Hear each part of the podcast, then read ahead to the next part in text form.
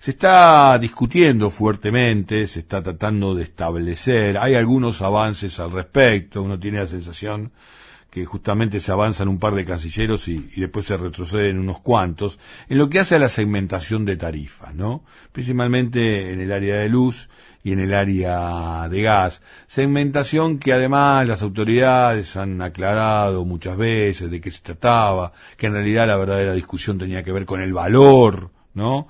del consumo energético, del consumo de basífero y demás cuestiones, pero también en quién paga más por estos servicios y quién paga menos porque no puede. Están tratando de llegar a algunas conclusiones, pero parece que todavía hay muchos espacios vacíos, ¿no? Por llenar. Estamos en comunicación con el doctor Sergio Prochelli, el es titular de la ONG Consumidores Argentinos. Tenemos la oportunidad de saludarlo y ver si nos ayuda a entender un poquito más de qué se trata esta segmentación. Sergio Edgardo Chini te saluda aquí desde la radio cooperativa de la 770. ¿Cómo te va? Bien, Edgardo, ¿qué tal? Gracias por la invitación. Al contrario, gracias por, por atendernos. Estarás siguiendo de cerca, ¿no? Toda esta discusión, este, tenés un, largo derrotero en toda este tipo de actividades, así que nos interesa ver si nos puedes echar un poquito de luz a los consumidores. A ver, sí, hasta donde hasta donde tenemos claro, porque todavía hay muchas eh, cuestiones de, sintonía fina de aplicación que faltan definir. Se suponía que en estos días, habían dicho jueves, viernes, iban a, iba a haber alguna aclaración, sobre todo lo que tiene que ver con el registro.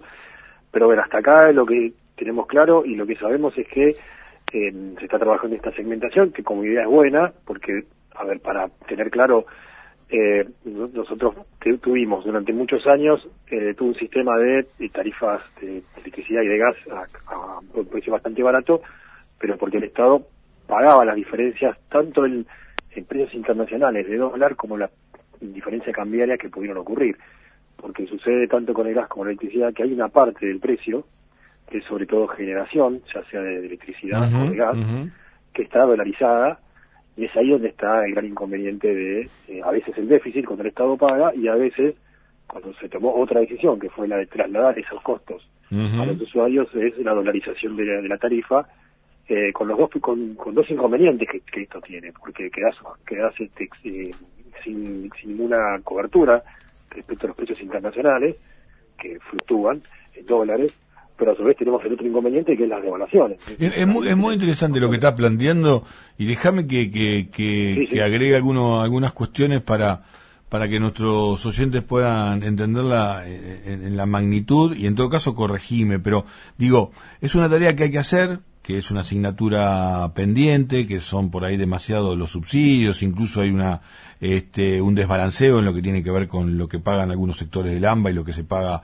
en otras partes de nuestro territorio nacional, eh, pero probablemente no sea la mejor coyuntura, ¿no? Más allá de que este, hay que cumplir con este, parte del acuerdo con el Fondo Monetario Internacional, digo, no sea la mejor coyuntura en medio de esta situación nacional e internacional, este, con tantos elementos, ¿no? Que la, que la mueven, este, tratar de clarificar cuánto vale, ¿no? Este, la energía en la Argentina.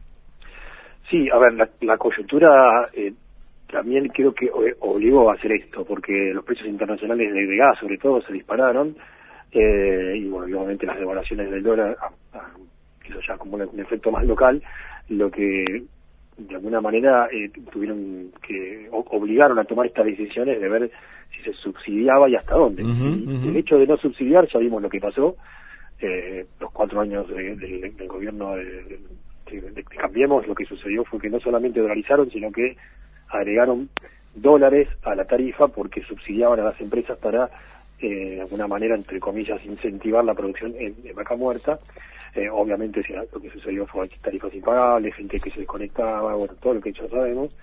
Y la decisión ahora de subsidiar es positiva porque sabemos que eh, subsidiar la electricidad del gas no es solamente subsidio al consumo domiciliario, sino a su vez a la industria, a, el impacto que tiene todo este esquema de servicios dentro de la economía en general. Eh, ahora lo que se está buscando es ver si, esta, si este sistema se hace un poquito más selectivo y obviamente aquel que pueda pagarlo eh, no, no tenga que estar subsidiado y que el subsidio vaya a quien realmente lo necesita. El problema que tenemos ahora es este ahora vamos a, un poco más a lo actual, es, bueno, cómo se implementa en un esquema, en una coyuntura, como bien dijiste vos, donde los servicios aumentaron muchísimo los años anteriores, el gas más del 10.000%, eh, y en donde no hay una, una racionalización de, usuarios con respecto a sus medidores y a sus domicilios y demás. Entonces es muy difícil eh, hacer que esto se aplique, o sea, que esta idea que dentro de todo es positiva, ver que el subsidio le llegue a quien lo necesita y quien lo pueda pagar lo pague, eh, se va a hacer complicado ahora en la práctica eh, y bueno, y esto es lo que estamos viendo ahora. ¿no? ¿A vos, te parece bien eh, tomar como variable esto de tres canastas básicas que hoy nos estarían llevando más o menos a 335 mil pesos y ya el mes próximo a 350 mil pesos eh, para un, un, un, hogar, digo? Es, es al, día de hoy son 350 porque justo, mira, esto, mm. salió el, o sea, un poco para ver también la cantidad de variables que hay que ver para que esto suceda. Esto salió el jueves con una canasta, con tres canastas y media básicas, que eran lo que el, monte que vos mencionaste, 330, pero ya el martes salió una, nueva canasta básica total y hoy ya está en 348, mm. ese, ese, piso o, techo, ¿no? Según donde esté. Eh, para la mayoría básicas. Y a partir de, ese ingreso este por por, por, por, por hábitat, digo, por, por casa, por, por, por grupo familiar, ¿es gradual o va o va directamente, pega un salto cualitativo? es una de las cuestiones que esto que decimos, ¿no? De sintonía final no aclarada, porque mm. se supone que es por el, usuario, o sea, uno solo, que uno puede determinar por un medidor cuántos viven en ese lugar. Mm. Y, eso es muy variable, porque un mes puede haber cinco personas, mm. otro puede haber tres, y a su vez puede haber un usuario que gane esos montos, o, los otros criterios, ¿no? Porque hay criterios de tener hasta cinco, cinco vehículos, tener un avión, bueno, hay un montón de criterios que se suponen de alto ingreso. Coincido coincido con lo que estás manifestando, que hoy, digamos, si bien es un buen ingreso, en comparación con el resto de los ingresos, pero tampoco es un ingreso para ser multimillonario. Sí, porque aparte se habla de que el 10% de la población, pero me parece que es mucho más el 10% de la población que, que está por encima de ese ingreso.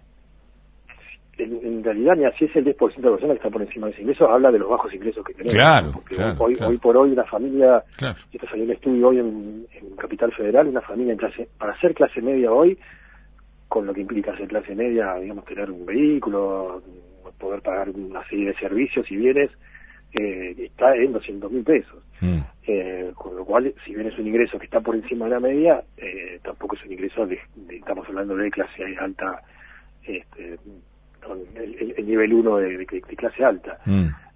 creo que es una de las cosas a tener en cuenta es esta, ver cómo se van a medir esos ingresos y a su vez que las personas que tengan esos ingresos estén registradas como titulares de, los medidores, mm. de gas o de electricidad. Ahí ya tenés el primer inconveniente. Sí, los otros criterios son para grupos familiares, pero también es muy difícil eso de determinar, porque solamente va a depender de la declaración jurada de, una persona, y, ya te digo, eso es totalmente variable, todo el tiempo va a estar cambiando, a su vez se entrecruzan con otras categorías, porque vos podés tener, un ejemplo es Mar del Plata, o sea, vos vas a tener eh, esta, esta categorización, esta segmentación, mejor dicho, pero a su vez vos tenés categorías según la cantidad de gas que consumas o electricidad, porque eso también varía el precio. Si vos mm. consumís mucho gas, te va a salir más caro, si consumís menos, te vas a estar en diferentes categorías. Después tenés zona fría, que en Mar del Plata se aplica el claro, 50% claro, general o el 50%. Sí, aparte de una ley nacional también que. Sí, sí, y, después tenés tarifa social, o sea, podés estar en tarifa social y tener este nivel de ingresos, porque hay categorías de tarifa social que no son exclusivamente por ingreso, como la de discapacidad, por ejemplo. Entonces hay una serie de, combinaciones, porque ninguna de, estas queda fuera después de, la segmentación. Eh, y bueno, y acá viene todo el lío. Y también explica por qué tardaron tanto en hacerlo, que ya esto se viene discutiendo el año pasado, y, la verdad que no hay forma de, saber esto. Y el único que puede tener un dato más preciso es la FIP, pero esos datos obviamente no se pueden usar forman parte de, de, secreto. Mm.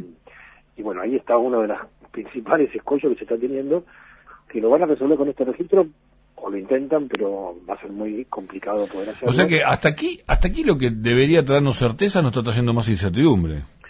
Eh, es muy complicada la, la, práctica. Todo el mm. mundo cuando dice, bueno, está bien que se subsidia, que lo necesita, y que mm. no, bueno, sí, la idea está buena. Ahora, ¿cómo lo hacemos? Bueno, ahí empieza el problema. Y, tampoco se puede hacer por barrio ni por lugar. Claro también es injusto. Sí, sí, sí, es muy variado. Todas esas variables se estuvieron discutiendo años. Mm.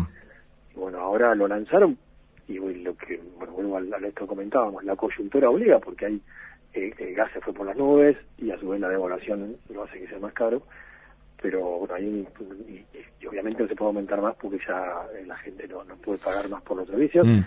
porque a su vez sabemos que, bueno, lo que explicábamos, ¿no? que en algún momento algún funcionario dijo son dos, dos pizzas y creo que ahí se minimiza, ¿no? Cuando uno aumenta estos servicios, impacta muchísimas otras cosas, ¿no? Si uno aumenta la pizza puede dejar de comer pizza, pero si uno aumenta el gas y la luz, va a repercutir en el resto de los precios de seguro. Sí, bueno, no me vas a dejar de comer piso, te lo pido por favor, Sergio. Eh, em, y hay dos temitas más, digo, ¿no? Este, para seguir este, sumando a la, a la confusión.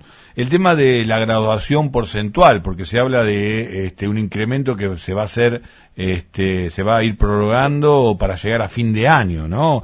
Casi, casi a la medida del acuerdo con el Fondo Monetario Internacional, ahora que se vienen este, la necesidad de los pagos también en el orden de lo de lo macro, que también a ver que hay que ver cómo se logra instrumentar esto, ¿no?